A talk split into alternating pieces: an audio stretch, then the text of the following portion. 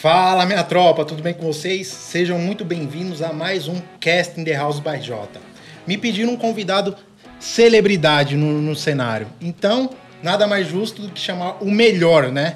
No meio do, da, dos defumados. Comigo, Bruno Panhoca. Obrigado pelo convite. Seja muito bem-vindo ao nosso Cast in the House. Tô muito feliz em ter você aqui gravando com a gente. E bora falar um pouco de asneiras.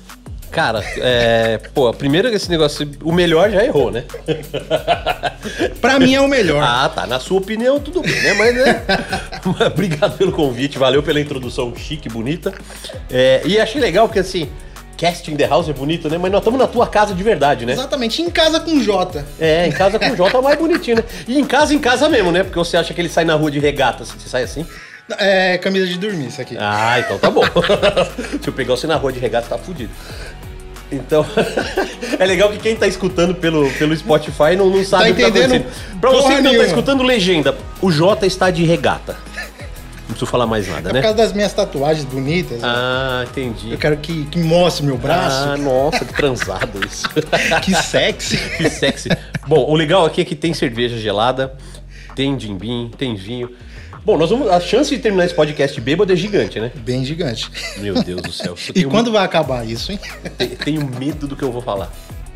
Então puxa a vinheta, meu jogador.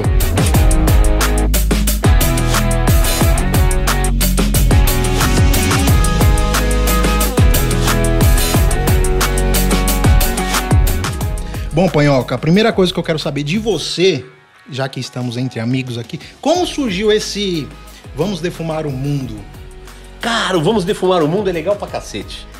Ah, É uma tag isso, né? E É, virou uma tag, virou uma marca. Inclusive eu registrei a marca, né? Muito legal. A marca Vamos Defumar o Mundo hoje é minha. Né? Um abraço para minhas amigas da Registro com Z. A, a Estela e a Flávia, que, que cuidam dos registros das minhas marcas. É, são duas meninas incríveis. Se precisar registrar uma marca, Registro com Z. Eu vou, vou fazer muito jabá. Você tá perdido, vou fazer muito jabá durante o podcast. Registro com Z. Registro com Z. Show de bola. Então, ah, eu, quando eu comecei, eu comecei em casa, né? Sim, não sim. tinha um escritório, não tinha lugar nenhum. E aí eu. A gente arrumou uns amigos, uns sócios, né? O, era eu, eu, Cláudio Sander, o cara que fez o BBQ Brasil comigo. Era, a gente era sócio na BBQ Tour. E a gente começou a dividir um espaço com o Virgílio, que hoje é dono da Meatbox, e com o Anderson. Com Virgo, que é um cara sensacional. Um cara, puta, muito legal. E, e com o Anderson, que também era da Meatbox e da. Na época chamava Smoke Texas BBQ, hoje acho que chama SMK. E, e a gente alugou um lugar juntos, né? Que é o Moogle, que é onde é o meu escritório hoje. Foi todo mundo saindo, fiquei lá sozinho. E o Anderson tem quase 2 metros de altura. Né? Um cara grandão, um cara gigante. E eu tenho esse tamanho reduzido aqui, né? Então um dia a gente tava andando assim, e eu não lembro quem foi que falou, se foi o Virgo ou se foi o Sander, virou e falou assim: Olha lá o Pink e o cérebro. foi bom, pelo menos eu sou o cérebro. Inteligente da história. Aí eu virei e falei assim, né? Eu falei: E aí, Pink, o que, que nós vamos fazer hoje? Aí o Anderson falou: Ah, vamos dominar o mundo. Eu falei: Errou, vamos defumar o mundo. E aí surgiu E a aí ficou, vamos defumar. Eu falei: Caralho, legal isso. puta pra caralho. né? Ficou bacana, a gente transformou em tag isso. E eu fui, fui, fui, fui. E aí chegou uma hora que a galera começou a usar, começou, a gente começou a copiar. E assim, eu não tenho problema nenhum em ceder a marca. Tá? Eu registrei para evitar usos comerciais. Sim, com Então assim, certeza. se você quer fazer uma camiseta, se você quer fazer um boné, me pede que eu te mando a arte original. Tá? Mas por favor, não Não printa a tela é, do Google. Não, pode mas usa a original, não faz aquelas porcarias. Os caras fizeram umas porcarias com fonte vagabunda. Isso que eu ia perguntar. Tem, essa Vamos Defumar o Mundo é a frase mais falada no meio do churrasco. É a frase mais falada Não, disparada. do meio de churrasco não, no do American BBQ, vai, vamos pegar leve, né? é, é verdade, é verdade. então, mas, é, cara, eu gosto muito porque, assim, é, é um objetivo, é uma intenção de realmente levar a cultura do American Barbecue para mais e mais pessoas, difundir o conhecimento, é, levar os equipamentos, levar a técnica. Esse é o meu, é o meu objetivo hoje. E óbvio que ganhar algum dinheiro com isso também, né? Que ninguém com- vive de brisa. Mas se você quer usar a hashtag Vamos Defumar o Mundo, usa à vontade. E se você quer produzir alguma coisa que Vamos Defumar o Mundo, vamos conversar, você usa e aí aquilo que você ganhar tal, a gente faz uma brincadeira de você doar para uma instituição de caridade e tal. Vamos Show fazer uma bola. brincadeira dessa. Pô, legal. Falando em defumado, já entrando nesse, nesse- nesse meio que você é especialista, qual foi a sua primeira vez que você viu um defumados lá da, lá, lá da terrinha do- dos Estados Unidos? Primeira vez que você colocou os pés. Cara, é, eu, na época que eu era publicitário, eu fui muito para os Estados Unidos, né? Às vezes a trabalho, às vezes em férias. E eu sempre ia atrás das smoke houses. Em qualquer cidade que eu As estivesse. mais famosas ou aonde tivesse? Não, não, não, onde tivesse, assim. Na época, minha época de publicitário, a gente ia muito pra Chicago, que não é um, um berço do BBQ. A gente ia muito pra Miami, Flórida, pra esses lugares. Texas. Ah, Nova York. Não, Texas não ia. Não ia? Nova York, esses lugares comuns, clichês, Sim, sim. né? Mas em todo lugar dos Estados Unidos você acha um lugar pra comer um bom BBQ. Você acha um lugar, tá? Então, eu sempre ia atrás, gostava, tal. E ao mesmo tempo, eu sempre fui churrasqueiro da galera. É baixinho, feio, esquisito. Se eu quisesse me destacar, eu tinha que fazer churrasco, né? Vai pra churrasqueira. É, eu fui pra churrasqueira e foi assim, né? Então eu ia atrás, comia tal. Quando eu decidi virar churrasqueiro, quando eu decidi que o negócio do churrasco ia me dar dinheiro, ia ser o meu sustento, eu comecei a pesquisar. Na época eu era diretor de planejamento de agência e tal, então eu comprei pesquisa, relatório de tendência, relatório econômico e tal, olhei um monte de coisa e vi esse intercâmbio de churrasco. E vi que o American BBQ tava explodindo. Que era um negócio Era um negócio novo no Brasil, né? não, zerado, não tinha ninguém. Não tinha ninguém. Quando eu comecei a pesquisa, ninguém fazia. Caralho. Ninguém, não existia no Brasil. Ah, não, existia. Existia o Boss BBQ. Né? Olha, eu falando besteira aqui, né? Já existia o Boss BBQ, que era o restaurante do, do Botino, do André De Luca e do Blake, que era um texano. Depois o Blake saiu, e aí depois o André saiu, e o Tossi ficou como pitmaster. E, então, assim, era o único lugar que tinha no Brasil para você comer um BBQ. Depois vieram algumas pessoas fazendo, o Daniel Lee, ah, tinha um rapaz de Cuiabá, o Thiago Suíço, Sim, que sim. fazia também. Logo na sequência apareceu o Anderson da, da Smoke Texas. E logo depois eu e o Gaúcho a gente entrou na parada. Então, assim, se a gente pegar em cronologia, nós estamos entre o quarto e o quinto lugar Você aí. lembra mais ou menos o ano que foi isso? Dois, comecinho de 2016. 2016. Começo de 2016. E lá nos Estados Unidos já estava estourada há Ah, não. Nos Estados né? Unidos isso é centenário. É, Centenário. né? é uma coisa é, que, que transcende. Assim. É como se perguntar quando começou o churrasco de espeto no Brasil. Ninguém sabe, né? Lá também ninguém sabe direito Foda, quando né? começou, é né? Então é cultural deles. Então é um negócio muito bacana. E o meu primeiro contato foi nos Estados Unidos, em alguns lugares e tal. Teve um lugar que me chamou muita atenção. Quem for para Nova York, fica pedante falar isso, né? Mas quem for para Nova York tem um lugar que chama Fat Sol. F-E-T-T-E-S-A-U. Fat Sol. Fat Sol. É um lugar muito legal, tem um barbecue muito bacana. Ah, em Nova York também tem outro lugar chamado Hometown Barbecue, que agora abriu em Miami também, que também faz um rango muito legal. E, cara, foi, foi assim, esse foi meu primeiro contato. E aí aquilo, aquele sabor, aquela coisa sempre me, me chamou atenção. E quando eu resolvi transformar o churrasco em negócio, eu falei, ah, quer saber? É pra esse lado que eu vou. Esse negócio tem futuro. Pô, show de bola, fantástico, hein? É, o American Barbecue foi o nicho de negócio dentro do nicho de churrasco que você mais se interessou? Ou o churrasco de, de churrasqueira convencional também te interessou? Qual foi o primeiro passo que você entrou? Cara, tem, dentre todas as frases que eu gosto de brincar, de usar, né? é, tem uma que eu falo que é não existe churrasco errado, errado é não fazer churrasco. Essa é muito boa, essa é muito Então, boa. assim, eu gosto de todo tipo de churrasco, desde que bem feito, Sim. né? Então, ho- hoje, hoje eu virei muito chato pra carne e tal, você acaba criando alguns, alguns critérios que às vezes as pessoas não atendem, né? Então, assim, eu vou em churrasco e aí eu olho aquela carne que não é tão boa, aquela carne que é esquisita, mas eu vou curtir o churrasco. Vou comer linguiça, vou comer pão de alho, né? Eu não consigo mais comer carne ruim. Não Não, dá como, mais né? pra comer carne ruim. Não dá mais pra Chega num carne nível que você não, é, não tem Você volta, começa a né? identificar sabor, você começa a identificar textura. É, Eu falo que daqui a pouco vai ter sommelier de carne, sabe? o cara vai pegar o pedaço de carne e falar assim: hum.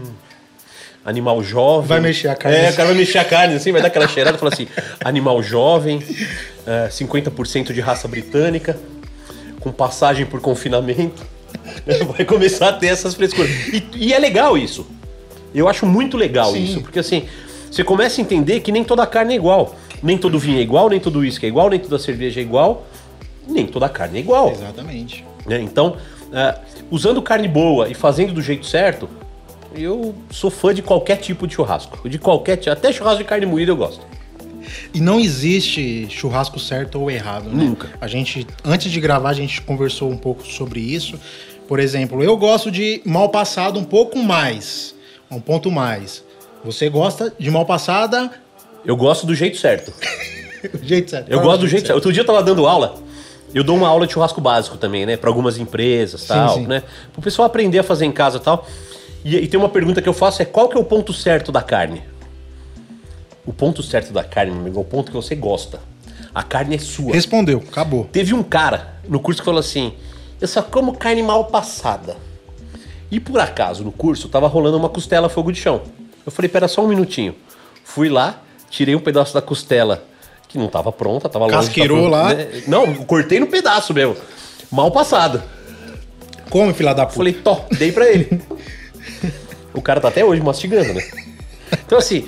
Tem carne que é legal servir mal passada, Sim, sim. tem carne que precisa ser bem passada. Cada carne pede um ponto. Então, assim, é, eu odeio, odeio os caga-regra do churrasco.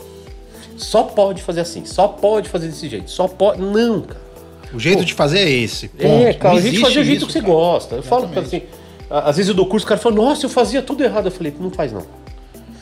A, a sua família come? Come. Seus amigos gostam? Gostam. Então tá certo. Curte o churrasco? Todo mundo É, curte, não tá sim. errado, caralho. Para com essa coisa de. A, a galera gosta muito de regra, gosta muito de, de técnica. Um pouco de técnica é bom? Lógico que é. Valoriza o produto que você tem. Mas, cara, faz do teu jeito. É igual defumado. Não adianta eu tirar um brisket com, com 10 graus interno que não vai tá bom. É, Isso é uma vai tá bom, técnica. não vai tá bom. Isso é uma técnica que a gente tem que seguir. Exatamente. Então, assim, usa a técnica para aquilo que precisa de técnica. Exatamente. Né? Ó, posso falar uma coisa? A minha cerveja acabou. O senhor pode que abrir? o- Abre uma pra mim que meu braço é curto e não alcanço? Continua, pode continuar. Não, tô aqui, tô. Agora que eu fico tenso aqui, se vendo, abrindo a cerveja, eu com o bico seco assim, né? Olha que delícia. O microfone, será que pegou o barulhinho? Quem tá Pegou, ouvindo? Olha que que delícia. pegou, Nossa, vocês- que ouviram, vocês estão felizes lá, ó. Mande brinde. a nós. Saúde, ó. Hum. Então, de novo, não tem churrasco errado, errado é não fazer churrasco. Faz o churrasco do jeito que você gosta. É óbvio que quanto maior a qualidade da carne, dos insumos que você usar, quanto melhor forem os equipamentos que você usa, melhor vai ser o teu churrasco e, e mais do que o seu churrasco ser melhor, menos trabalho você tem. É, a gente tem uma, uma visão estranha, né, de que o churrasqueiro não pode se divertir, né? O churrasqueiro é o cara que trabalha, que se ferra, tal, não sei o quê. Cara, hoje eu me divirto nos meus churrascos muito mais do que Qualquer outra do coisa. que qualquer né? outra pessoa. E como melhor que todo mundo no meu churrasco, né? Óbvio, né? Eu também separo os pedacinhos pra mim, que eu não sou besta, né? Com certeza. o, o engraçado é que antigamente. Quem ia pra churrasqueira era o mais chato. Não, vamos colocar aquele mais chato que não conversa com ninguém. É, que fica Coloca longe. ele no- na churrasqueira. e, e a gente sempre gostou de churrasqueira. Eu, por exemplo, na minha família, sempre ia pra churrasqueira, fazia um pão de alho artesanal, val, e fazia. Via muita coisa na internet pra aprender, pra fazer pros meus familiares e amigos, e acabou virando uma profissão. Acho que você também foi dessa forma. Foi bem dessa forma. né? Eu sempre fui churrasqueiro da turma, no colégio, na faculdade, nas agências. Eu sempre fui churrasqueiro da turma, né? Então, é, naturalmente você acaba desenvolvendo, acaba pegando a manha tal. Aprende a comprar carne melhor tal. Agora você imagina, hoje é muito legal, tá muito fácil comprar carne, né? Sim, sim. Você imagina, eu vou, te, vou falar uma data que talvez você não fosse você não era nascido ainda. Mas em 1996, 97. Pô, já era nascido, caralho. Já tinha habilitação nessa época. Olha só! e eu, eu ia fazer churrasco, a picanha mais legal que tinha pra comprar era Bassi. A top das top. A top da top era a picanha Bassi. Que hoje, né, sem nenhum demérito, é uma picanha quase commodity. Sim, sim, sim. É uma picanha comum. É, hoje a gente compra picanhas muito melhores, de marcas muito mais legais. Então. Aliás, por falar nisso, posso fazer um. Vou mudar completamente de assunto aqui? O bate-papo é seu aqui. Não, você bate papo é nosso, pô. Ah, atenção, amigos que fazem Em primeira mão? é, marcas de carne. Não, não, não é em primeira Ah, tá. mão, não, mas assim. Me fala cin- cinco marcas legais de carne. Bom, então vamos lá. Swift, Swift é muito legal porque que é assim. acessível para todos. Acho que é muito acessível, né? Você tem numa loja Swift hoje carnes das mais comuns, até carne de alta qualidade, tem Swift Black, né? Acho muito sim, legal. sim, sim. Vamos lá. 1953. 1953 da, da JBS, também muito legal, uma, uma seleção de carnes muito bacana, um protocolo de qualidade muito legal. Muito legal. Estância 92. Estação 92 da Marfrig, também muito legal, muito bacana. E a última você sabe. Cara, eu gosto de várias, né? Então, por exemplo, tem Origem 288. Origem né? 288. Do Roberto Barcelos. E não podemos esquecer da 481 do nosso, 481 também, do nosso é- amigo Marcelo Chimbo. Você reparou que das marcas, todas têm número? Todas têm um, um grau de número. Que porra é essa? É, então eu acho que Um assim. combinou com o outro? É, não sei, ó. Quem, eu posso, eu vou defender aqui. Quem começou com a história de número foi o Marcelo Chimbo. Né? O 481. Com a 481. 481, que é um. Que é a mais antiga, né? De, é a mais antiga, outras de- que a da- das de falou. número é a mais antiga, né? que é a que é um protocolo de qualidade, né? Uma norma uruguaia para carne de, de alta qualidade. E aí acho que todo mundo acabou vindo atrás, né? Ele criou um benchmark de falar assim, ó, carne de qualidade tem número. É tipo carro bacana, né? Já viu carro bacana? Carro bacana não tem nome, É número. né? Mercedes é C63. Q3, Q5. É, né? Audi Agora- Q7. Isso, aí você vai nos carros fuleiros, tudo tem nome, né? Gol, Palio. Palio. Del Rey, né? Tem essas porcarias. Vocês que assistem, que estão assistindo, que tem esses carros, a gente gosta também, tá? É, então, né? Carro bom tem número e letra. Carro ruim tem nome. É igual a já começar a acontecer com carne isso também. Carne boa tem número. A5, por exemplo, né? É, imagina os carros de A5, é legal, hein? Pra caralho. Você gosta de carro? Eu gosto pra cacete de carro. sabia? Então, ninguém sabe disso, eu acho que pouca gente sabe. Eu trabalho com carro, paralelo ao churrasco. Ah, você trabalha com carro? Trabalho. Eu também não sabia disso, não. Então a gente conhece um pouquinho de carro, de carne, então tamo, tamo ali. Olha só, é, é coisa que eu gosto também. Eu gosto de carne, birita e carro. E birita mulher? e... Muito. Mas birita e carro não combina muito, né? Tem, tem que ser politicamente é verdade, correto aqui, né? Politicamente correto. Tanto que eu vim aqui, eu vim do quê? Vim de Uber hoje. De Uber. Vim de Show Uber, de que é pra fazer uma entrevista de Uber. Uber patrocina nós. Imagina o Uber trazer os convidados, ia ser Puta que legal, né? pariu, é. Não ia Sensacional. Estamos com a celebridade aqui, né, pô? Que se... Onde? ah, o rapaz do vinho que tá aí, né? Ah, tá, Ah, o sommelier. Falando nisso, temos um, um vinho aqui pra gente Temos um vinho degustar. muito legal, né? Vamos, vamos- abrir já já, né? Vamos acabar a cerveja É, primeiro. tem muita cerveja ainda. A chance de acabar esse podcast bêbado é 200%. 200%. Meu Deus do céu. Mas daqui a pouco eu vou ficar com fome e não vou pedir um rango, né? Tem aquele esquema de pedir rango no meio, não tem? né? Tem, tem. Ah, A gente ligado vai- eu assisto. ah, cara.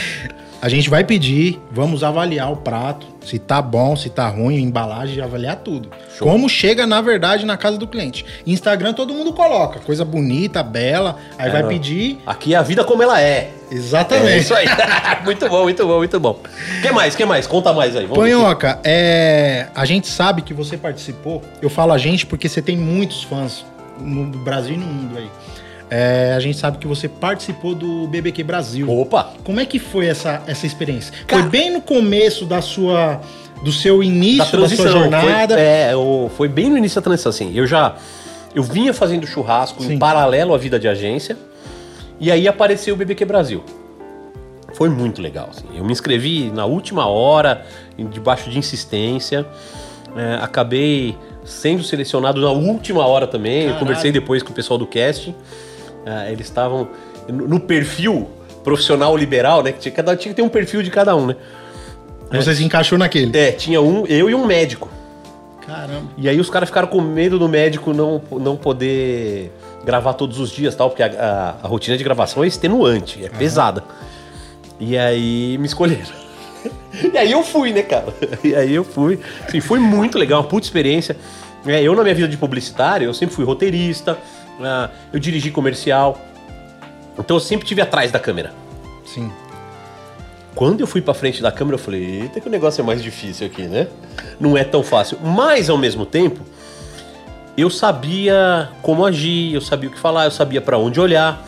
Se você reparar, você que tá ouvindo a gente aí ou tá assistindo a gente aí, ah, dá uma fuçada no YouTube e vê lá o BBQ Brasil, a Coloca primeira o card edição. aqui, minha, minha tropinha. Ó, tá- tem card até. Puta, não tenho nem roupa pra aparecer nesse podcast. Tudo bem que ele Eu tá tô de pijama, Você tá de regata, né? Posso vir do jeito que eu quiser. É, então, ah, eu no primeiro episódio, se você assistir, eu sou o cara que mais aparece. Porque você sabia. eu já sabia. Tinha malemolência do é, negócio. eu já tinha o esquema de como participar. No primeiro episódio, meus pratos ficaram legais tal. Foi, foi tudo bacana. Funcionou direito, depois ficou uma bosta. eu errei, entreguei frango cru, aconteceu de tudo. Puta que. Mas no começo eu sabia o que fazer. Tanto que assim, os meus depoimentos sempre eram, eram legais. Né, Os meus pratos eram uma merda, né? Como o negócio era de churrasco, né? No final eu acabei sendo eliminado. Aliás, sabe como é que eu fui parar na prova de eliminação? Numa prova de American Barbecue. Sério? Puta. Sério. Mas já tava dentro de você que você queria ser. Já tava, o mindset já tava todo voltado pra isso. Entendi. Eu já tinha as pesquisas, eu já tinha a definição foi disso. eliminado no- nessa parada. Na prova. Uma prova antes, eu tinha feito um, um bacon bomb, era uma prova de carne moída. Não, não era de carne moída, acho que era de, ba- era de bacon. De bacon. Tinha que fazer um negócio com bacon. Eu fiz um bacon bomb com, com queijo e tal, cebolas. Ficou legal pra caralho. E fiz um molho barbecue muito foda. Quando a prova de American Barbecue, eu falei, puta, nadei de braçada agora, né? Agora eu tô. Eu sabia fazer hub já tal. Fui fazer o hub e eu cometi um erro absurdo. Eu não provei os ingredientes antes. Puta merda. A páprica que tava lá era páprica picante. E eu meti páprica com. 4 quilos. Nossa, mas soquei páprica no negócio. Ou tava intragável a costelinha que a gente serviu. Caralho. Intragável. Não dava pra comer. Uma pimenta filha da mão. E aí eu fui parar na prova de eliminação. E aí na prova de eliminação o prato era salmão. Puta merda. Aí literalmente eu nadei. E aí nadei, rodei, caí fora. Mas assim, foi uma experiência Única, muito né? bacana, muito bacana. Tanto que muitos amigos meus foram depois nas outras duas edições. E eles perguntavam, é legal? Eu falava, cara, é muito legal. Vai porque é muito legal. Só que assim, você tem que ir com um objetivo claro. Se você vai só pra ganhar, você vai se frustrar. No programa eu conheci muita gente bacana. né? Na época que eu fiz, o programa ia ao ar sábado, nove e meia da noite. Quem assiste o SBT sábado, nove e meia da noite? Ninguém. É isso aí, ninguém. Nem minha avó, porque minha avó já tava dormindo nessa hora. A minha mãe ligava e falava assim: hoje você vai ser eliminado? Eu falava, não, mãe. Eu falava, então não vou assistir. Caralho. É, não. Que apoio, hein? É, apoio moral. Né, já, tava, já tava gravado mesmo, então. Mas foi assim. Foi uma experiência muito bacana. Conheci muita gente legal, conheci pessoas do meio da carne, com as quais eu me relaciono até hoje. Então foi muito legal. Fiz grandes amigos, fiquei muito amigo do Bertolazzi, amigo do Debete. Então, cara, não, eu não posso. Cara, eu não tenho nada mal pra falar. Tem gente que fez o reality show e fala, é, me arrependo, foi uma cagada tal, não sei E o quê." fez uma bosta lá, né? É, porque não soube aproveitar. Exatamente. Não soube aproveitar. Quem, quem esteve lá e, e, e e curtiu o caminho, curtiu a jornada, né? As meninas do churras delas, por exemplo, né? A Joana e a Aline, elas se conheceram no reality Lá, se show. conheceram lá. Né? Elas já estiveram aqui no, no podcast. Sim. E, pô, sou fãzão das duas. Não, as Ah, duas no é começo, assim, a, a gente saía. Quando acabaram as gravações, a gente ia assistir na minha casa. Né, os episódios tal, fazia churrasco, era muito legal. E elas estão fazendo um, um defumado incrível. Cara, elas estão mandando aqui. muito bem. Elas estão mandando bem. muito bem. E assim, você vê, do reality show que eu participei, da minha edição, tinham 14 pessoas é, lá fazendo. Cara, quem vive de churrasco mesmo hoje, eu acho que são quatro ou cinco só.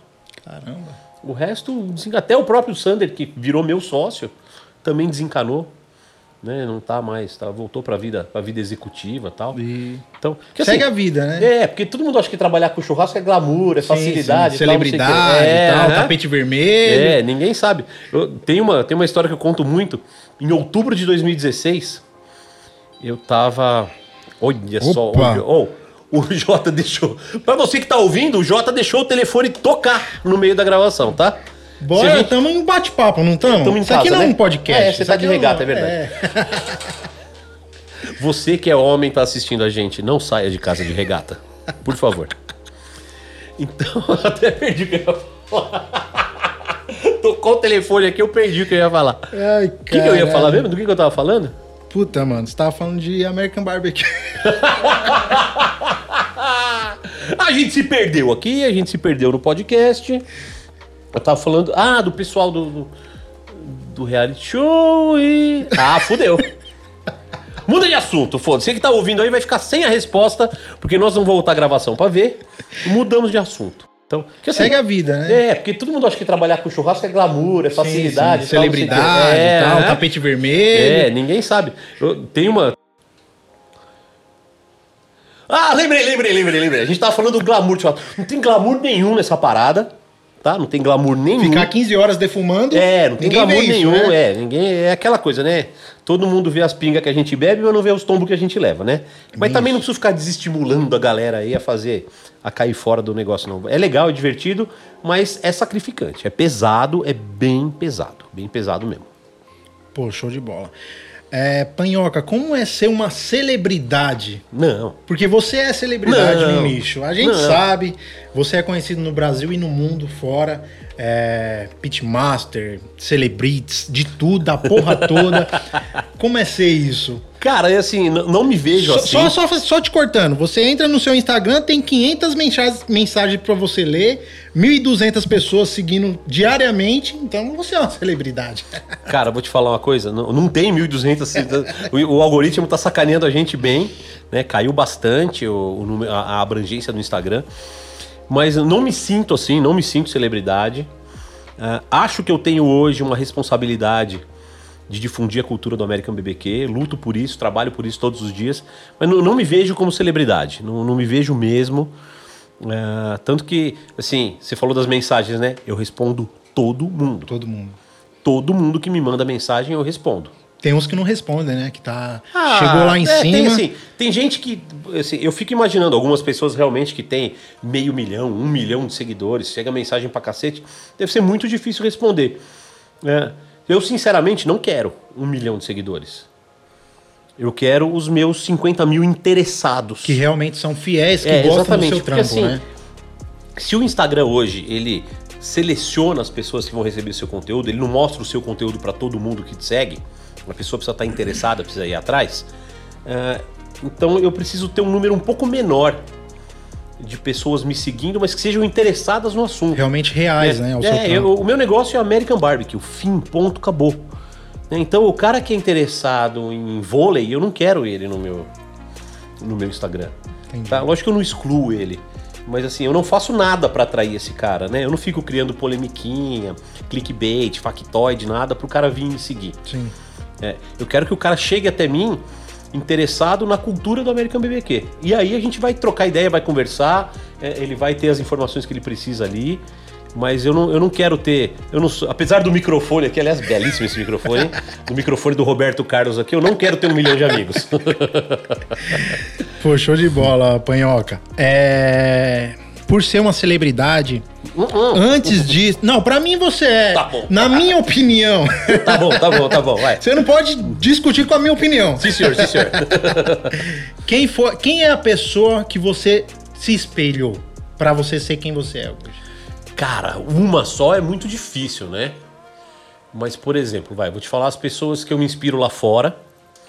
Então, Tuff Stone pra mim é é o cara que eu mais me inspiro pela, pela simplicidade, pela facilidade com a qual ele trabalha, pela cultura que ele tem do negócio do American Barbecue. Ah, em 2019 eu tive lá competindo no Memphis in May. Aliás, tô com uma síndrome de abstinência fodida por causa da pandemia. E eu acho que vai rolar o campeonato esse ano e por a gente não ter vacina aqui ainda pra gente da minha idade, ó que eu não sou muito novo, eu não vou conseguir ir. Caramba. Então, no passado não teve o campeonato, mas esse ano acho que vai rolar e eu não, eh, não vou conseguir. Eu tô frustrado, assim. Mas tudo bem, ano que vem a gente retoma. E eu vi a apresentação dele para os juízes lá. No campeonato que eu participo tem a apresentação para os juízes. Cara, esse homem deu uma aula. Tanto que o apelido dele nos Estados Unidos é professor, né? The Professor. Então, é um cara que eu me inspiro muito. Myron Mixon é um cara que me inspira demais. né, pela experiência, pela bagagem. O saudoso Mike Mills, cara que faleceu há pouco tempo. né, eu não tive a oportunidade de ir na smokehouse dele ainda, mas eu conheci ele lá no campeonato. Ele e a filha dele, a Amy, puta, que, que gente Caramba. do bem, assim, fantástico.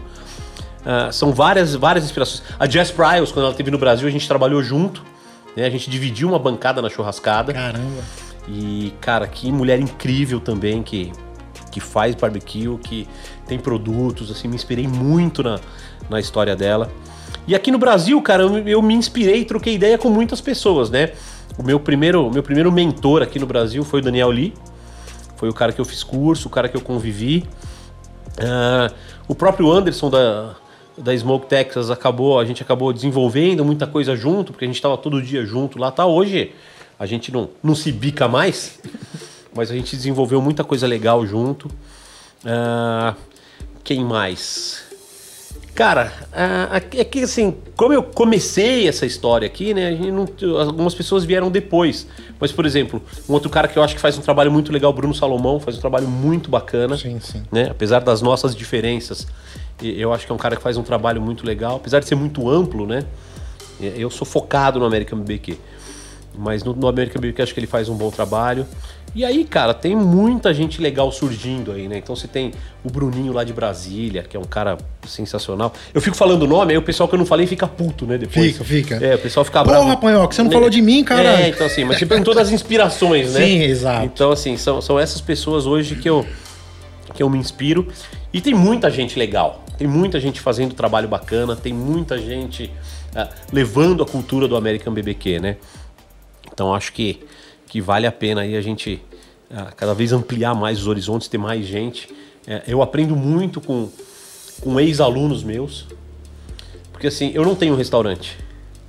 Eu não tenho uma lanchonete, eu não tenho uma hamburgueria, eu não tenho nada. Eu tenho a minha empresa de eventos, eu dou cursos, consultoria, tudo. E às vezes eu aprendo com os meus alunos que têm lanchonete, que têm restaurante, coisas que eu não imaginava. Muito né? interessante isso. É, né? porque assim, é, eu não faço, apesar de eu gostar muito, eu não faço American Barbecue todo dia. Eu tenho alunos e clientes que fazem. Vivem disso. Vivem disso, Segunda a sexta, passam né? o tempo todo lá. Então, cara, é, esses caras me ensinam muita coisa. Muita coisa mesmo. Às vezes sem querer. Né? E às vezes eu mesmo tenho. ó, vou lá e pergunto, falo, escuta, como é que você faz isso aqui? Eu tô, tô com um problema, não tô conseguindo. Né, eu não sei tudo. Nunca vou saber tudo. Então é muito legal você poder ter gente para trocar ideia. É uma E troca por de isso- experiência, É, né? por isso que vamos defumar o mundo é ampliar a cultura. Vamos. Criar mais gente fazendo. Vamos defumar o mundo, né? Não é vou defumar o mundo.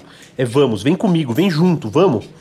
Porque aí eu também aprendo com essas pessoas. Eu também entendo como as coisas funcionam com essas pessoas. Então isso me deixa muito, eh, muito feliz quando, quando eu vejo, quando eu aprendo com gente que começou depois de mim, mas que Fez já- o seu curso. ou algumas fizeram meu curso, outras não, mas assim, gente que veio depois de mim e aprendeu e desenvolveu é, métodos, processos próprios.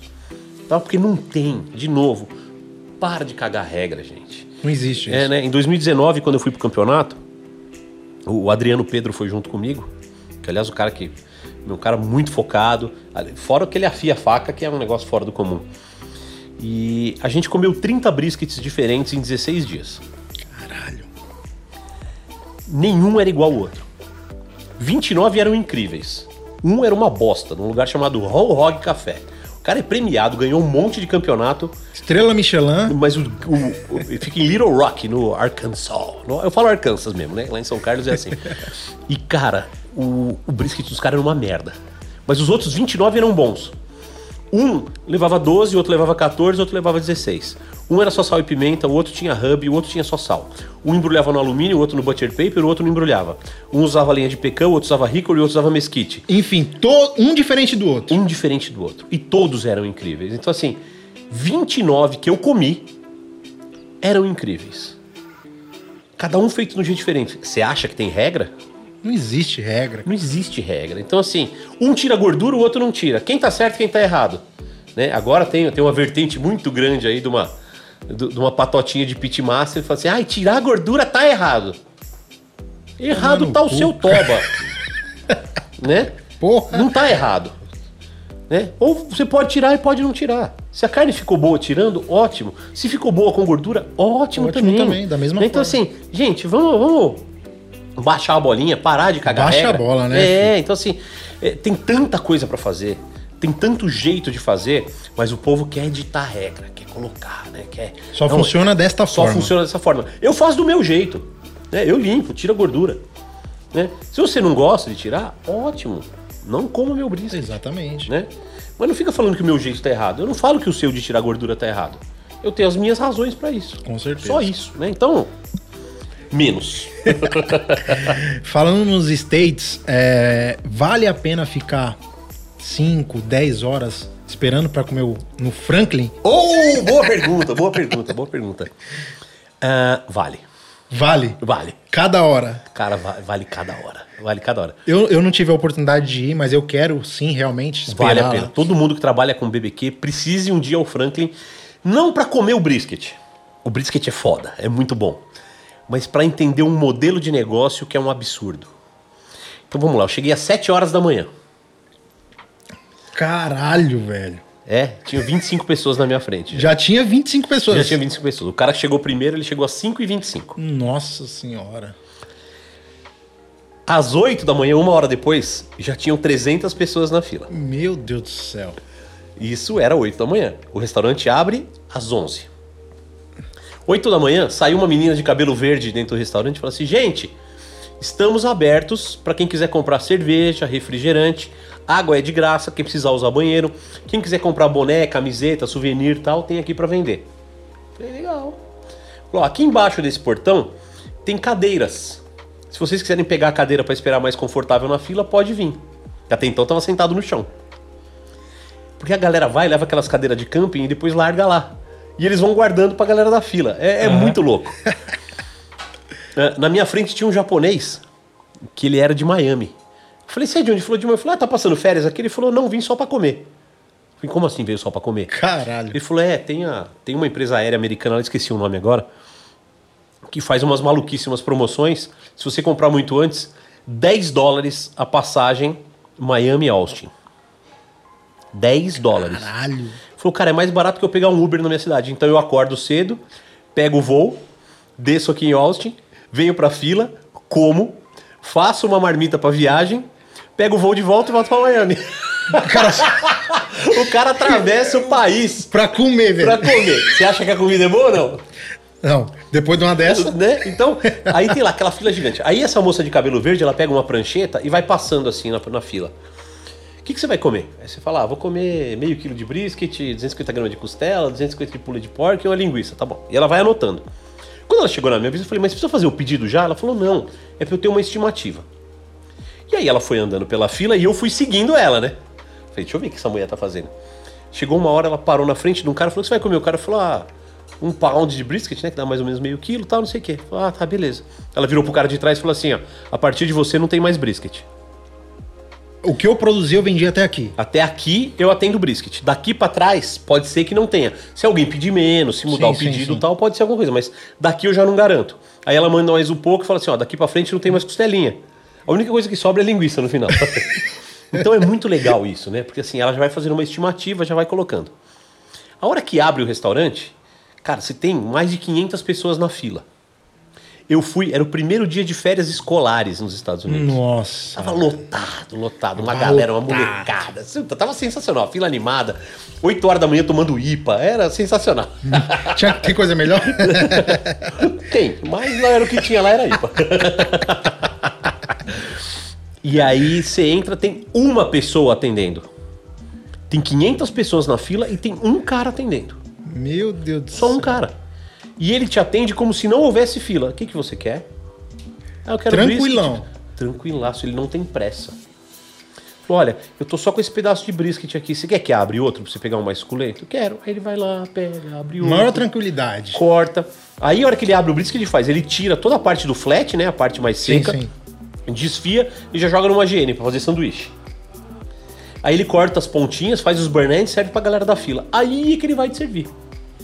E ele tá, desculpa a palavra, mas ele tá cagando. Se tem 500 pessoas na fila, não tá nem aí. Segue o jogo. E ele te atende como se fosse o único cara do mundo.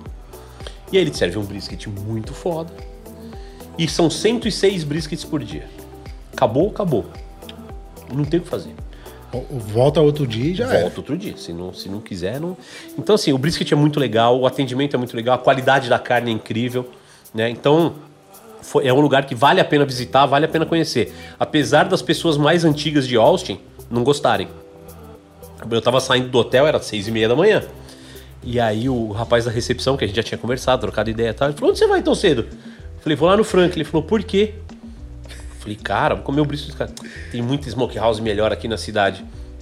Eu falei, cara, mas ele é famoso lá, né? Eu preciso conhecer, eu trabalho com isso e tal. Ele falou, é, esse hipsterzinho aí tá conquistando a galera.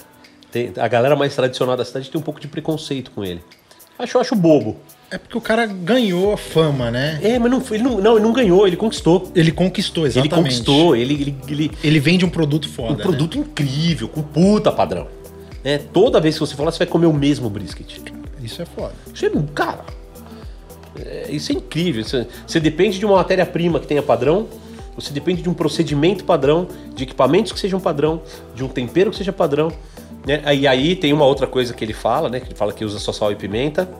Né? Eu corto as duas pernas se ele usa só sal e pimenta.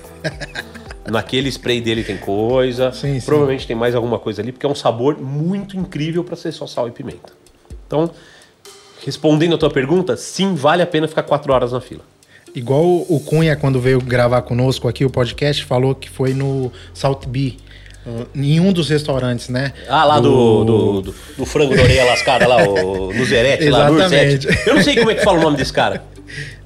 Ninguém sabe, Ninguém a gente sabe, fala né? do jeito que a gente é, acha que é, é. O, o cara que joga sal no cotovelo, é isso aí. é. O cara teve uma, uma injeção de, de valores nele, mas o cara virou meme, virou celebridade. né? Virou, então, de novo, né? Aquela coisa. É mérito, né?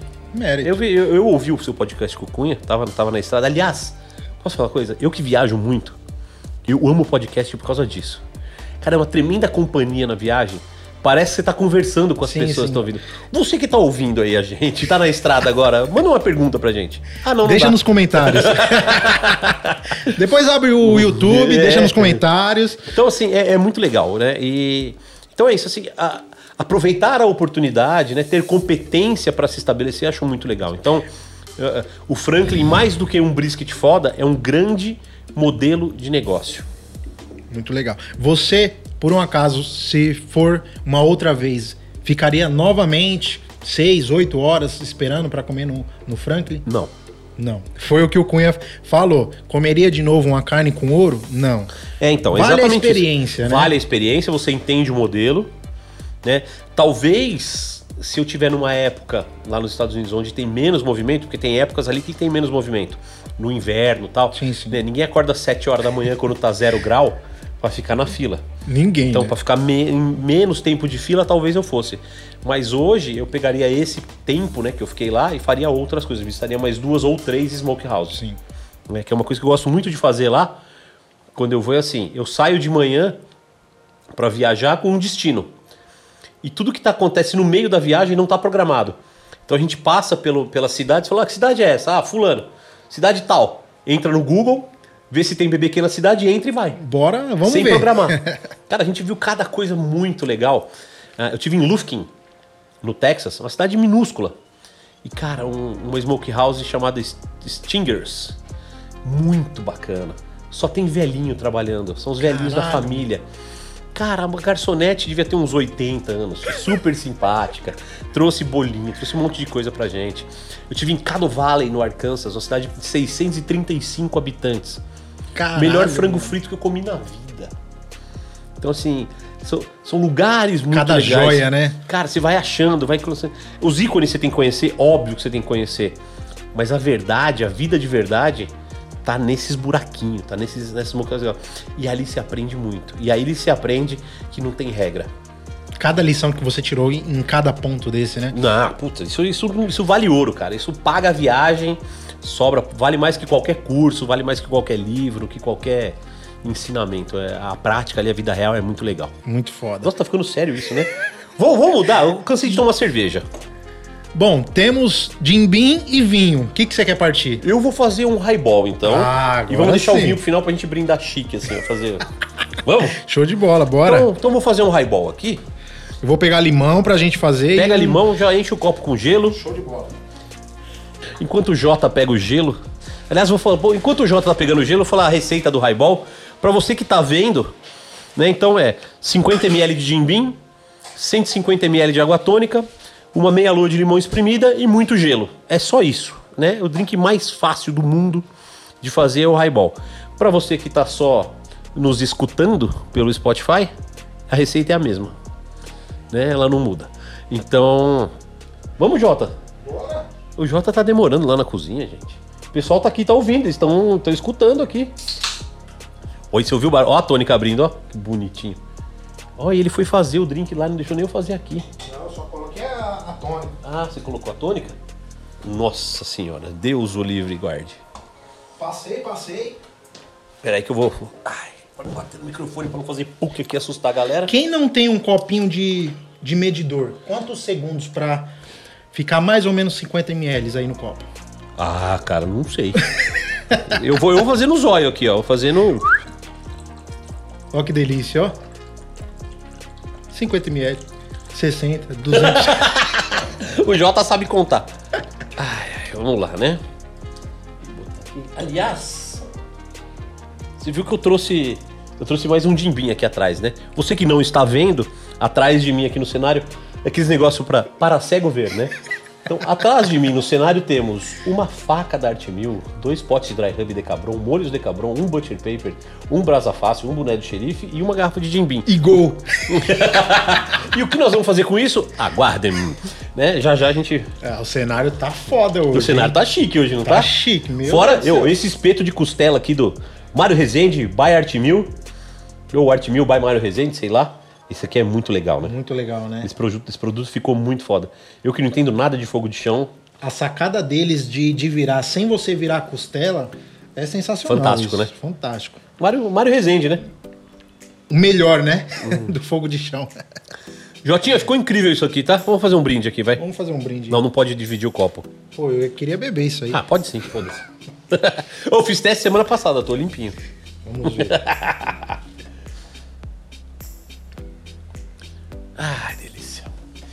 Então vamos lá, vai. Que mais, que mais, que mais, que mais? Continua. Quero saber de você. Dry Hub. Dry Hub. Você tem patenteado? Já? Não, não, é patenteado porra Não é nenhuma. patenteado, mas é Aliás, receita sua. A receita é minha. Quer saber a receita? Você que tá nos ouvindo, você que tá nos vendo, manda direct pra mim no Instagram, panhoca, e eu mando a receita pra vocês. Caralho, fácil assim. É, moleza. Se o cara acha que o segredo tá no Dry Hub, ele errou feio. Né? É um toque, né? O Dry Hub é só uma parte do negócio. Né? É- E é engraçado que eu recebo uns feedbacks muito legais. Ô, Panhoca, fiz o Hub do jeito que você falou aqui. Seu Dry Hub é foda. Cara, ficou muito legal, obrigado. Mas sabe qual eu gosto mais? Quando o cara vira pra mim e fala assim, Panhoca, eu fiz do jeitinho que você falou, mas não ficou legal. Onde eu errei? E assim, pô, ele. Eu não passei errado pra ele, ele tem certeza que eu passei certo pra ele. Em algum momento ele errou. E aí eu converso com o cara, falo, ó, qual a temperatura que você usou, quanto tempo, tal, não sei o que, como é que você embrulhou, usou? É, exatamente. E aí você acaba descobrindo o erro do cara. Então eu, eu acho muito legal, porque se o cara confia em mim, e essa confiança pra mim vale ouro. Vale mais que, que qualquer dinheiro, que qualquer Sim, coisa. sim, sim. É o cara confiar em você a ponto de entender que você passou a informação certa e em algum ponto ele vacilou. Então eu acho muito legal. E se você vacilou, errou, não sei o quê, manda mensagem que eu te ajudo a arrumar na medida do possível também, né? tem, legal. tem umas coisas que não dá Quer pra falar um arrumar. pouquinho aí pra quem tá ouvindo na estrada?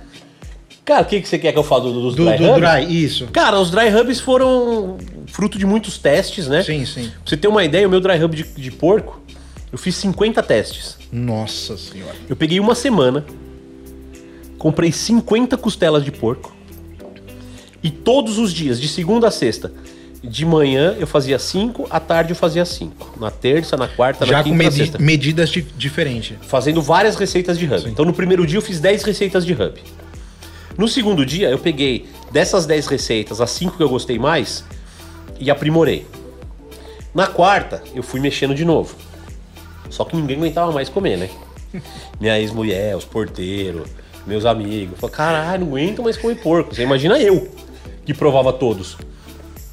A notícia boa é que o hub saiu. A notícia ruim é que essa é a receita número 17. Puta que pariu. Eu podia ter parado na terça-feira. Ah, mas você quis melhorar. Então, e, e só aprendi que o 17 era o melhor depois de tentar mais 33 vezes e não conseguir chegar. Então, o- você que vai fazer, eu, eu até brinco muito com as pessoas, né? Você, ah, eu já fiz curso com fulano e com Beltrano. Quero fazer com você. Eu falei, não faz curso comigo, não. Pega o dinheiro que você ia fazer em curso comigo, compra carne, compra carvão, compra lenha, compra ingrediente e testa seus hubs. Testa suas carnes. Porque que acontece? Você tem um hub foda aqui, isso é indiscutível, mas a pessoa pode não gostar. Pode, pode. E ela fazer um hub e achar foda. Não, e eu acho legal assim, eu até brinco nas minhas aulas, né? O hub tem quatro funções. A primeira, mais óbvia, é temperar. Uh, é idiota, né? Mas é um tempero. A segunda é interagir com a fumaça. Brincar com a fumaça. Exatamente. né? Então, assim, não adianta você botar coisas que não vão combinar com a fumaça. Por exemplo, erva fresca. Você não usa erva fresca no hub, não vai combinar com a fumaça. Não faz sentido, né? A terceira coisa é criar a cobertura que você quer. Então, numa costelinha de porco, eu quero uma cobertura melada. Eu quero ela brilhando por cima, então eu vou botar mais açúcar. No brisket, eu quero ela seca, então vou botar menos açúcar, vou usar um açúcar que derrete menos, tipo demerara. Mas a quarta e mais importante função do Dry Hub é ser a tua assinatura de sabor. É ser Tá a sua cara ali, a né? sua cara, a sua personalidade. Quer usar meu hub? Vou ficar muito feliz, né? Compra lá na Decabron, www.decabron.com.br, você entra lá, compra. Coloca tem aqui, de ó. potinho. Aliás, é a última vez que vocês vão ver essa embalagem aqui, tá? A Caralho. partir daqui 15 dias nós temos uma embalagem nova. A gente reduziu o tamanho, botou tampa dosadora e diminuiu o preço. Maravilha. Numa época Melhor dessa, diminuiu o preço? Ah, você tá doido. Então, você precisa ter a tua assinatura de sabor, né? Você como pitmaster precisa, pelo menos uma vez na vida, desenvolver um hub seu. Se você vai usar ou não, tudo bem. Mas entenda o que é uma construção de sabor. Eu acho isso muito legal de fazer. Então, se você quer dicas de fazer dry hub, manda mensagem pra mim. Nossa, tô Ele responde, hein? Eu Ele respondo, eu responde. respondo. Pode demorar, mas eu respondo. Por exemplo, quem tá mandando mensagem agora, enquanto a gente tá gravando, não vai receber resposta porque eu tô gravando. Verdade. Mas a hora que acabar, a hora que eu chegar em casa hoje, eu respondo. Se eu não tiver tão bêbado, né? Depois de beber tudo isso aqui. Bom, você tem hub de suíno, bovino E de frango. e de frango. É. Tem os três na Decabron. O pessoal pode. Entra lá, decabron.com.br tem lá, tanto a embalagem pequena quanto a embalagem de um quilo pra quem faz food service. Food service, né? É. Muito legal. Eu vou ver se. Eu vou falar com o pessoal da Decabron, quando o podcast for no ar, fazer um cupom de desconto pra comprar Dry Hub. Show de bola. Bom, Panhoca vai ver se tem cupom de Não, desconto vou pra ver não, gente. vai ter. Vai ter? Vai ter. Ah, é isso aí, ó. Vai ter cupom de desconto Panhoca aí junto com a Decabron, beleza? Nos, podru- nos produtos. Nos podrutos, nos podrutos Nos da. podrutos? Da Decabron. Decabron, beleza? Isso aí. É isso aí. É, Panhoca, vamos mudar um pouquinho de assunto agora. Quero saber de você. Tan, tan, tan, tan. Panhoca, quais são as marcas que você tem por trás de você? Que, puta. Que delícia. Nossa, ai, que loucura. Cara, assim, é, como ex-publicitário, Com, a- com né, apoio, né? eu sempre entendi que não dá pra fazer as coisas sozinho. Né? Você precisa de apoio, você precisa criar uma imagem ou um produto, né? se transformar num produto para que marcas queiram né, se apropriar do, do teu, do seu produto. Né? Sim, Hoje sim. o produto panhoca, eu tenho, tenho uma brincadeira muito grande.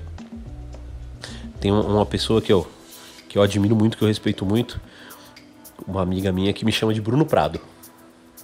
Meu nome Bem é Bruno formal, Prado. né? É, não, meu nome é Bruno Prado Panhoca. E ela fala que quando tô trabalhando eu sou o Panhoca. Fora de lá eu sou o Bruno Prado. Oxe, estranho, né? É, então assim, lógico que eu não tenho uma dupla personalidade, mas agindo profissionalmente, eu sou o Panhoca. É, mas eu tenho a minha vida onde eu faço as minhas besteiras, onde Sim, eu faço sim. as minhas loucuras. Já eu- foi preso e tal. não, tá. ainda não. ainda não. Sabe que em Hollywood tem uma regra, né? Que você, pra ser celebridade de verdade, você precisa ter sido preso uma No vez. mínimo, né? É. Eu espero passar batido.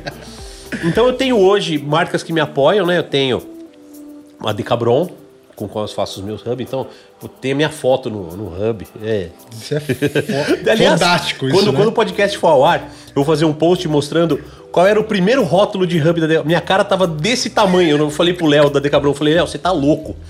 Imagina a dona de casa ver isso no supermercado, ela não compra nunca. Quem que é esse homem feio aqui? Aí ficou bem pequenininho, ficou bonitinho. E agora tá menor ainda. Ficou bem bacana. É, a chance, a, maior chance daqui pra frente... Consegue é- focar aqui, meu, meu jogador? Olha a carinha aí do, do indivíduo. Então, a gente vai diminuir até um dia sumir. Né? Eu tenho a parceria com a Imperial, que desenvolve a minha faca, a primeira faca de brisket do Brasil. Eu gosto muito dessa coisa de, de criar as coisas. Ser pra- pioneiro. É, é, né?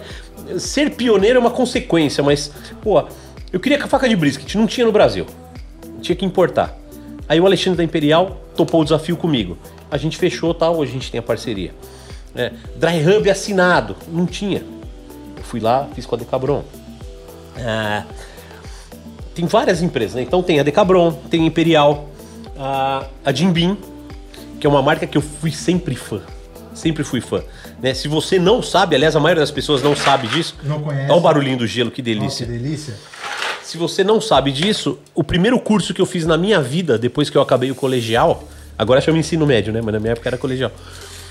Foi de bartender. Sério? Eu fiz um curso de bartender. Caramba. E no dia que eu tava, tava tendo aula de spirits, a aula de destilados, o professor falou de vodka, falou de gin, falou de rum, falou de uma série de coisas. E aí ele falou: Ah, e tem o bourbon, que é o uísque americano. Aí eu falei: Ah, tipo Jack Daniels. ele falou: Nunca mais repita isso. Eu falei: Como assim? Ele falou: Jack Daniels não é bourbon. Falei, mas não é isso não. É um uísque americano, assim, tal, tal, mas não segue as regras de um bom bourbon. Falei, tá, o que, que é bom então? Aí ele falou: aqui no Brasil você vai achar Jim Beam, Four Roses, na época, e Wild Turkey. E o que eu achava só era Jim Beam. E eu me apaixonei pelo Jim Beam com 18 anos de idade. Caralho. Já era uma marca que eu sempre admirava. E, aí- e, Não e faz assim- muito tempo isso, né? é, faz. Faz. Quase 30 anos. Olha que horror. E, e aí, cara, eu, eu aprendi muito a fazer drinks com, com bourbon. Acho que o bourbon é super versátil pra isso. E aí um dia eu tô na minha casa de cueca. Você que tá imaginando, não imagina sendo horrível. E aí toca meu telefone. Oi, Bruno, é a Gabriela da Jim Beam, tudo bom? Eu falei, nem te conheço, já te amo. Caralho. Né? Beam? Gabriela? Pô, Mulher? É, é, pô, sensacional, né? Então, a gente tá montando um time de churrasqueiro pra apoiar e tal. Você quer conversar? Eu falei, não, quero assinar. Onde você tá? É, tô- e, e é mais legal ainda. Onde você tá? Ela falou, eu tô na Cardoso de Mello, eu moro a três quadras do escritório da Jim Beam. Eu falei, posso ir aí agora? Ela falou, então vem. Conversamos, fechamos, sou muito feliz com a parceria com a Jim Beam. O, o- o melhor de tudo é que você já era fã da marca, né? Já era. E, E e isso, isso é uma outra coisa. marca. Isso é uma outra coisa. Eu nunca, nunca vou representar uma marca que eu não acredito. Eu já recusei propostas razoáveis, não milionárias não, porque não é o caso, mas assim, já recusei propostas razoáveis de marcas que eu não gosto, não admiro. E não usa. De jeito nenhum. Então, o pior de tudo, fala de polêmica, só cortando esse Ó, papo polêmica, todo. exclamação. Peraí, deixa eu fazer o jabá dos outros também, antes de terminar. Então, Não, lógico. Jim Beam, Decabron, é, Imperial, Artimil, óbvio, né? Artimil, parceiraça nossa aqui, Tá no né? peito. Tá aqui, ó. Tá, tá aqui, tá aqui. A Artimil que faz hoje as churrasqueiras, faz os pits. Ah, Butcher Paper também, que é outro primeiro Butcher Paper do Brasil. Aí. Tá aqui, ó. Tá aqui pra gente Primeiro, mais um dos produtos mais um primeiro. dos pioneiros, né? Então é isso, né? O primeiro pitch octagonal, tá? Um monte de coisa.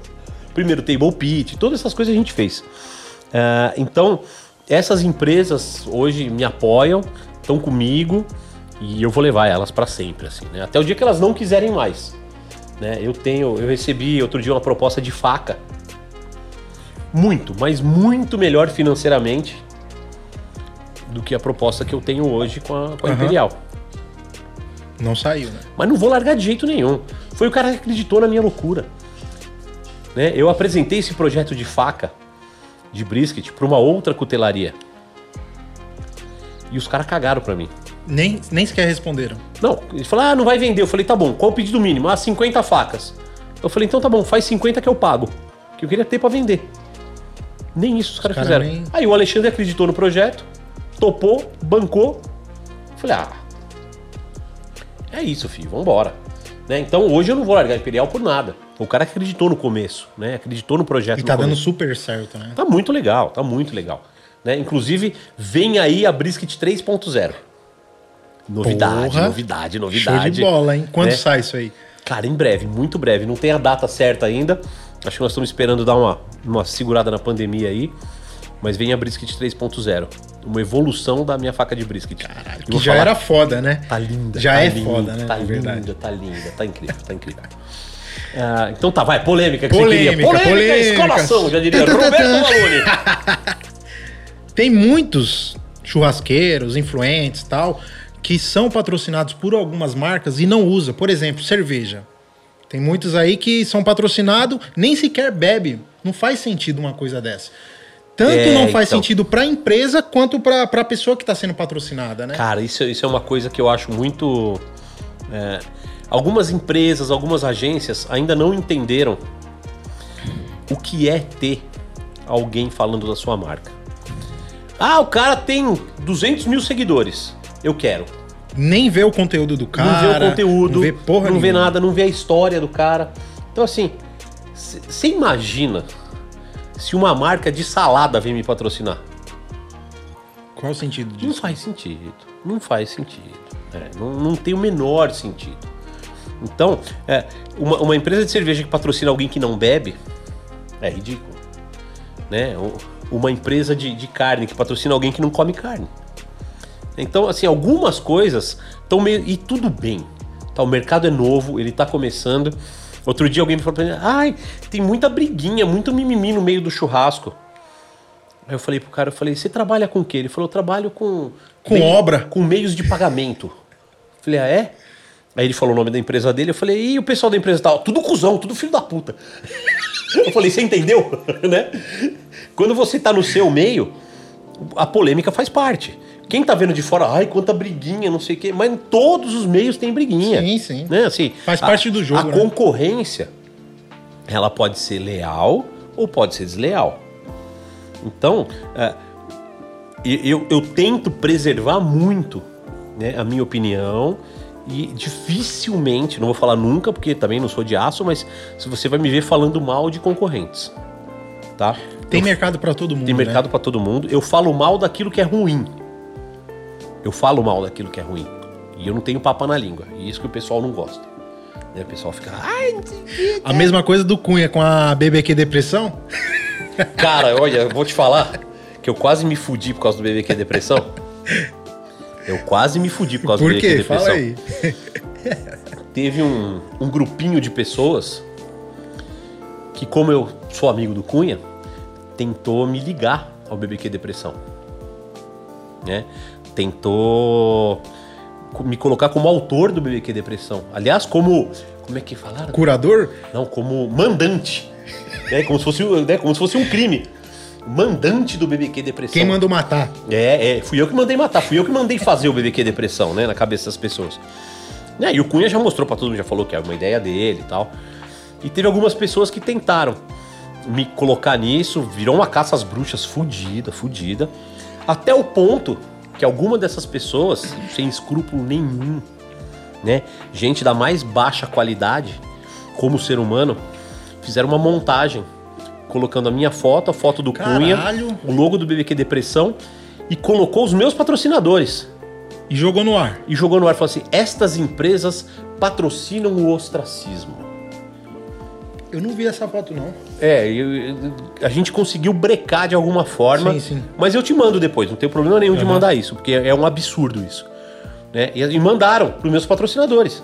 Então, chegou na Decabron, a Decabron me ligou: o que, que tá acontecendo? Eu falei, cara, é palhaçada tal, mas se vocês Tô acham. falando que ele é celebridade? Eu tô falando, cara. Se você acha que isso vai atrapalhar a sua marca, você pode me cortar, Sim, não tem sim. problema nenhum, tá? Eu te garanto que eu não tenho nada a ver com isso. Na Arte Mil chegou também, morreu o assunto. E quando chegou na Jim Beam? A Jim Beam é uma multinacional. Ela tem compliance. Ela tem regras a seguir. Cara, eu tive que, eu tive que me explicar, tive que mostrar, tive que provar pra eles. Então assim, quem fez isso estava muito mal intencionado. Muito mais mal intencionado e sujo do que julgavam o Cunha por estar expondo os erros Sim, sim. do negócio. Então quem fez isso é sujo, né? E, e- e um dia vai pagar. Chegou a descobrir quem foi, não, eu né? sei quem foi. Sabe? É, eu sei quem Puta foi, que eu sei quem foi, por causa do uso da palavra ostracismo. Eu sei quem foi. E assim, essa pessoa vai ter o que ela merece um dia. O mundo gira, né? Gira e gira rápido. A gente acha que não, mas gira muito rápido. Então, essa pessoa vai ter o que ela merece um dia. Né, Essas pessoas, na verdade, tinha mais de uma pessoa envolvida. E o que eu achei engraçado é que assim, essas pessoas estavam loucas pra me associar ao BBQ Depressão, loucas pra me colocar no BBQ Depressão, fizeram uma força-tarefa, criaram grupos de WhatsApp, né, criaram uma Liga da Justiça, caralho. acabar com você real. Queriam me destruir, queriam me destruir. E não conseguiram, óbvio, né? Porque não era verdade. E, e, e essas pessoas hoje, elas. Bom, deixa pra lá, velho. Não, vamos falar, vamos falar. Né, Ninguém então? tá vendo a gente. É, ninguém tá vendo, né? Não, não. Então, assim, é... foi, foi um episódio muito chato. E aí, depois, quando apareceu esse negócio de que me mandaram pro meu. Pro meu pros meus patrocinadores e tal, não teve o mesmo empenho pra descobrir quem foi. Aí eu tive que descobrir sozinho. Né? E assim, a prova de que a coisa não era tão grave é que o, o Cunha sofreu processos, né? Sim. Ele, ele, ele contou aqui, né? Ele sofreu processos e nenhum deles foi pra frente, né? Teve um de um, de um churrasqueiro babaca aí, que ele foi improcedente na, na inicial. O juiz nem recebeu o inicial. Né? Bateu lá e voltou. Bateu e voltou. Teve outro que recebeu, foi julgar de uma churrasqueira famosa aí também, dançou. Então, assim, né, não tem crime. As pessoas têm muito mimimi, as pessoas querem te pegar de qualquer Aquilo jeito. de regra que a gente falou. É, né? aquelas Não querem existe. cagar regra, né? Ai, estamos no meio de uma pandemia. Ai, eles estão destruindo o trabalho das pessoas. Pff, nada, ninguém tá no destruindo nada. caralho. Né? Tem carro de baiano, treta automotiva, BBQ depressão, tem perrengue chique, tem psicologia da E depressão. são é, canais, tem Instagrams milionários de seguidores, Sim, né? então assim, é, é engraçado que assim, o cara, o mesmo cara que falava mal do BBQ Depressão, ele seguia o perrengue chique. Ele seguia o, o carro de baiano. É a mesma coisa, faz sentido? Não, faz, então é isso. Então assim, né? Então de polêmica, eu já tô com o saco bem cheio, mas não vou fugir nunca. Tá? Boa. Se, vier, se vier me atingir, vai tomar. Vai tomar. Né? Quiser ser meu amigo, vamos ser muito amigo. Quiser ser meu inimigo, vou ser inimigo pra caralho. Já que a gente tá continuando em polêmica, vamos falar de mais uma? Hum. Pode ser? aqui, ó. O que, que você lembra disso aqui? Art Mil, Kings. Cara, essa é uma história. essa é uma história legal. Antes de começar a falar, eu quero dizer pra vocês que a Kings Barbecue, o CNPJ, continua tendo. A empresa. A empresa tem o meu respeito e a minha admiração. Por ter sido a pioneira no Brasil, por ter acreditado no negócio, né? Ah, eu fui contratado pela Kings antes de sair o primeiro pitch. Caralho. Eles vieram atrás de mim, a gente conversou, tal, fechou o negócio. Foi muito legal, foi uma experiência muito bacana. O que aconteceu foi que durante o tempo a relação foi desgastando e muito mais por conta pessoal do que profissional. Que profissionalmente eu sempre entreguei tudo o que eles quiseram, mas em alguns pontos pessoais a coisa Começou a desandar. começou a desandar. Eu tive discussões sérias, sérias com, com o pessoal da Kings. Não vou citar nomes aqui, óbvio, porque né, não- é necessário, Sim, sim, não sim. é esse o objetivo. Até chegar ao ponto de que eles começaram a me, me colocar de lado. E aí teve um dia que eles me propuseram uma redução de contrato. E uma redução drástica. Bem drástica. Talvez por falta de coragem de rescindir. De finalizar. E eu no dia, assim, 99,9% das vezes que me fosse apresentada uma situação idêntica àquela, eu teria recusado. Naquele dia, não sei porquê, até hoje eu não sei porquê, só pra falar, eu sou ateu, não acredito em porra nenhuma, mas aquele dia alguma coisa agiu e eu aceitei a redução de contrato. Mas ao mesmo tempo que eu aceitei a redução de contrato, o, o meu inconformismo falou mais alto. Falei, não é possível que eles estão fazendo isso comigo. Né? A gente trabalhou junto, a gente construiu uma história junto. Já estava quanto tempo já essa parceria? Há quase três anos. Caralho. Então, foi, foi uma coisa muito traumática pra mim. E aí, naturalmente, a minha participação nos eventos, nos cursos foi diminuindo, foi encolhendo. E eu percebi a necessidade de buscar um novo parceiro. E aí, e eu tava. Nessa época eu já negociava com o Felipe da Arte Mil para fazer suportes, para fazer coisinha básica. A Arte Mil era uma empresa de, na época, de 24 anos, que fazia coisas fáceis, simples, Sim, sim, tranquilas. E aí um dia o Felipe, a gente conversando, eu falei, ó, eu acho que eu vou mudar de empresa, de pitch e tal, não sei o quê. Tava negociando com algumas outras empresas. Eles já faziam não, né? Não, nunca, Tinha nunca pensamento. nem pensamento. Nada. Nem pensamento. Eu falei, então aí se eu fechar com essa outra empresa, eles fazem coisas parecidas com você e eu não vou poder falar da Arte Mil. Como é que você vai fazer com isso? Eu falei, ah, tô pensando em fazer pitch. Não, eu quero fazer pitch também. E aí, Aí, o Felipe, eu quero fazer pitch. Eu falei, tá bom. Isso era uma terça-feira. Na sexta eu fui pra Cerquilho, sentamos, conversamos. Eu, ele e o seu Wilson, que tava aposentado na época. Seu Wilson me odeia até hoje, porque eu tirei ele da aposentadoria. E aí a gente desenhou os pits tal, não sei o quê. E eu apresentei a linha de pit octogonal. Aliás, né, cabe aqui um adendo, em 2018 eu apresentei para Kings a linha octogonal. Falei, vamos manter a linha redonda e vamos fazer uma linha octogonal que tenha mais capacidade. O pessoal quer trabalhar, o pessoal Mais profissional. É, eficiente. não precisa ser lindo, não precisa ser bonito, precisa ser profissional. Me ignoraram, né? Ah, Isso era uma coisa que, que as pessoas da Kings tinham muito. assim, eles não admitiam críticas. Falei, pô, isso aqui dá pra melhorar, mas tá falando que tá ruim? Não, não tô falando que tá ruim, tô falando que dá pra melhorar. Né? E, e- e- e ter, receber críticas é muito bom. Sim, eu adoro receber crítica. toda Eu adoro receber crítica. Mesmo as mal intencionadas. Porque elas fazem você. Peraí, tem coisa diferente aqui. Vamos, vamos olhar pro que esse cara tá falando? Exatamente. Vamos ver se é só mentira, vamos ver se é só inveja, vamos ver se é só sacanagem ou se tem alguma. Você realmente- tira uma lição daquilo, né? Sempre, sempre, sempre. Então, assim, você que quer me criticar aí, por favor, critique nos comentários que eu vou, vou valorizar a sua Os crítica. haters são bem-vindos, sempre. Haters são bem-vindos. né? A gente só não alimenta, mas eles são bem-vindos. Exatamente. Né? Chega aqui e tal, a gente não vai dar comida pra vocês, mas vão ser bem-vindos. Então, aí, e aí o Felipe topou. Apresentei a linha octogonal e tal. E é engraçado que depois de muito tempo eles me confessaram, né? A hora que eu saí da reunião, o seu Wilson olhou pro Felipe e falou: Felipe, você sabe que não vai vender nenhum desse aqui, né? Jogou na mesa. O seu, Wilson falou Felipe: não vai vender nenhum. Eu falei, pai, eu, eu confio nele, eu acho que ele Eu sabe. acredito no é, que eu ele sabe tá o que ele tá falando. falando. E bom, não preciso contar o resto da história que tá aqui já, né? Então, Tamo aí, né? Tamo aí, tamo aí. né? Mais de mil pits vendidos já, uma linha super completa, muita inovação, a gente, a gente preza muito pela inovação. Aliás, você que está nos assistindo aí E nos ouvindo. é, e nos ouvindo, vem muita novidade para esse ano. Tem alguma coisa pra gente falar aqui em primeira mão ou não pode? Tudo Lo- segredo. Lógico que não pode. Segredo. Tudo segredo. Tudo segredo. É óbvio que é tudo segredo, né? Lançamento nosso é sempre segredo. Então, vem pelo menos, pelo menos dois lançamentos legais nesse ano. Que legal.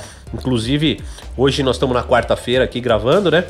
E na sexta-feira eu vou para Cerquilho para fazer o teste no equipamento novo que ficou pronto hoje, Caralho. do primeiro protótipo, que parece que tá muito legal pela, pela construção. Ele vai ser de novo mais uma evolução, mais uma revolução. Esperamos em breve lançar esse produto. E aí foi isso, cara. Então, assim, e aí quando o Felipe acreditou em mim, a gente foi lá, fechou a parceria, eu encerrei meu contrato com a Kings. A única coisa que, que é traumática é que eu encerrei meu contrato com a Kings no dia 20 de janeiro pela manhã No mesmo dia, e no mesmo dia à tarde eu lancei a linha Quart Mil. Eu também não sou. então vai tomar no cu. É, não, não, não chegou nesse ponto, né? Mas assim, né? Eu aceitei uma redução de contrato, eu aceite a minha rescisão do, do jeito que eu quero fazer. Sim, exatamente. Então, óbvio que assim, poderia ter sido feito de outro jeito? Poderia. Mas aí também eu não tenho sangue de barata, né? Sim, com, com toda certeza. Então, foi isso, assim. E no fim tá todo mundo aí, né? Tá todo a mundo Kinks tá feliz. lá, vendendo os equipamentos dela. Você nunca, nunca me viu ou vai me ver falando mal de equipamento da Kings. Nunca. Isso é ser profissional, né? Cara, eu defendi esse equipamento por anos. E eu acabei de falar aqui. Eu só defendo marcas e produtos que eu acredito. Né? O equipamento da Kings não ficou ruim depois que eu saí de lá. Não passou a ser uma bosta depois que eu saí de lá. Ele continua igualzinho ele era. Mas hoje eu tenho uma alternativa diferente. Né? Para os meus propósitos e para o propósito. Pro... Opa, o propósito ficou ruim, né? Para o propósito profissional, Pra o que você acredita. eu tenho um equipamento melhor hoje. Mas o outro não deixou de ser bom por causa disso, né? Não virou uma bosta por causa disso. Isso é uma coisa que as pessoas não entendem. Elas querem fomentar a guerra, elas querem fomentar a discussão, né? E eu não vou entrar nessa. Tem muita gente invejosa, né, no mercado, né? Cara, tem invejoso, tem alpinista, tem, tem de tudo, tem de tudo. A, a única coisa que não pode é assim, é você faltar com a verdade. Né? Então, ah, até outro dia eu tomava cerveja tal, agora que eu tomo outra cerveja, a outra virou uma bosta. Não, Até, até aquele momento você bebeu, pô. Exatamente, né? Então, você fez merda dois anos, três anos da sua vida? Não. É, você fez aquilo que você acreditava que era bom. Hoje você tem uma outra opção. Você conheceu um outro produto Exatamente. superior ao É, outro. Superior, melhor, igual, Exatamente. uma proposta diferente, tanto faz, né? Mais acessível. É, o jogador de futebol joga hoje no São Paulo, amanhã no Corinthians, depois no Napoli, depois volta pro 15 de Jaú. E tá tudo Essa é a certo. vida, tá tudo É, certo. é- é- essa é a vida, né? As pessoas têm uma coisa de, ai, traição, não sei o quê. Eu tenho minha consciência tranquila, eu não traí ninguém. Eu não traí ninguém. Isso Isso eu tenho. Eu, eu durmo todo dia tranquilo. Aliás, durmo bem pra cacete. Aliás, essa noite eu dormi falar da 13 mesma- horas seguidas. Caralho. Tava bêbado? Não, cara. Ô, faz quatro dias que eu não bebo. Tô, tô meio de dieta assim, né? Tô, tô, dei uma engordada no, no começo da pand- no, no começo de março. Agora tô segurando a onda agora. Aliás, não comemos nada, né? Boa. Vamos pedir alguma coisa? pra Vamos pedir comer, alguma né? coisa? Nossa, vamos. Eu vou, eu vou pedir. Já que estamos no glorioso e venerável bairro do Morumbi, Estamos em casa, hein, pessoal? Quem, É. quem tá vendo esse cenário aqui, ó? essa aqui é a casa do Jota. Por minha isso que tá de casa, regata. hein? Se você sair de regata na rua, você sabe, né? Vamos, já que a gente tá no Morumbi, posso sugerir o que nós vamos Com pedir? toda certeza. Vamos pedir Stunt Burger do meu grande e idolatrado amigo Donato Galvez? Com toda certeza. Stunt, Stunt Burger. Stunt Burger. Quem tiver na região aí, já coloca aqui, ó. Tem entrega quase em São Paulo inteiro. Ah, deixa eu aqui. Bom, então tô fazendo pedido aqui. A equipe já escolheu aqui. É, tem, oh, tem equipe. Caralho. Tem, tem equipe. Tamo aqui. pró, hein? Tamo tá, pró. Tá muito pró. Tem o microfone do Roberto Carlos, tem duas câmeras, tem slider. Depois eu vou postar no meu Instagram o, o suporte da iluminação, que eu achei chique. Achei muito Produtor de som, de é, vídeo. não, o negócio é chique pra cacete. O negócio, ó, tô, tô abismado com o negócio. Então, ó, tô pedindo aqui no Estante Burger Morumbi, do meu grande e amado amigo Donato. Pedi smash. Olha, top. Você sabe que outro dia eu tava no supermercado e aí eu tava com o nariz meio escorrendo assim, né? Aí eu dei aquela, dei aquela fungada assim, a mulher olhou pra trás e falou assim: O que, que é isso? Eu falei: É cocaína, relaxa. Não é Covid. Pode ficar de boa. É, as coisas, as coisas mudaram, né? Então, ó, pedi aqui no estante, pedi smash, pedi hambúrguer, pedi batata frita, pedi Coca-Cola, pedi um escambau, Porra. tá? Então o Donatão vai mandar pra gente aí. Só que o podcast tá ficando comprido, certo? É, a gente tem muita coisa pra falar ainda. Vamos fazer segunda parte, hein? Então, ó, você. Vamos nos despedir das pessoas agora? e a gente volta com o hambúrguer no próximo episódio? É isso aí. No próximo episódio. Tem mais do Panhoca, hein? Então, Curte, compartilha, comenta com os amigos, se inscreve no canal. A gente também tá na plataforma de Spotify, hein? Tamo junto, é nóis. Curte a, a segunda parte, hein? tchau.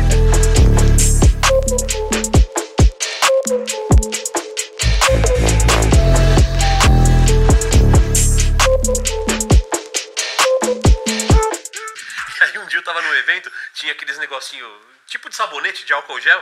Tem que colocar a mão. Aí eu peguei e fiz um videozinho, né, com uma torradinha assim, e escrevi, né, em terra de alcoólatra, álcool gel é patê. Cara, aquele monte de gente falou assim, menino, não pode comer isso. Cara, isso é tóxico, não pode comer. Tomar no cu, cara. Caralho, vocês não entendem de piada, seus filha da puta. Você que está ouvindo a gente, peça uma música, peça uma canção. assim, ó, toca a vinheta. Eu disse vinheta. Então toca a punheta. Então puxa a minha. Então puxa a vinheta, meu jogador.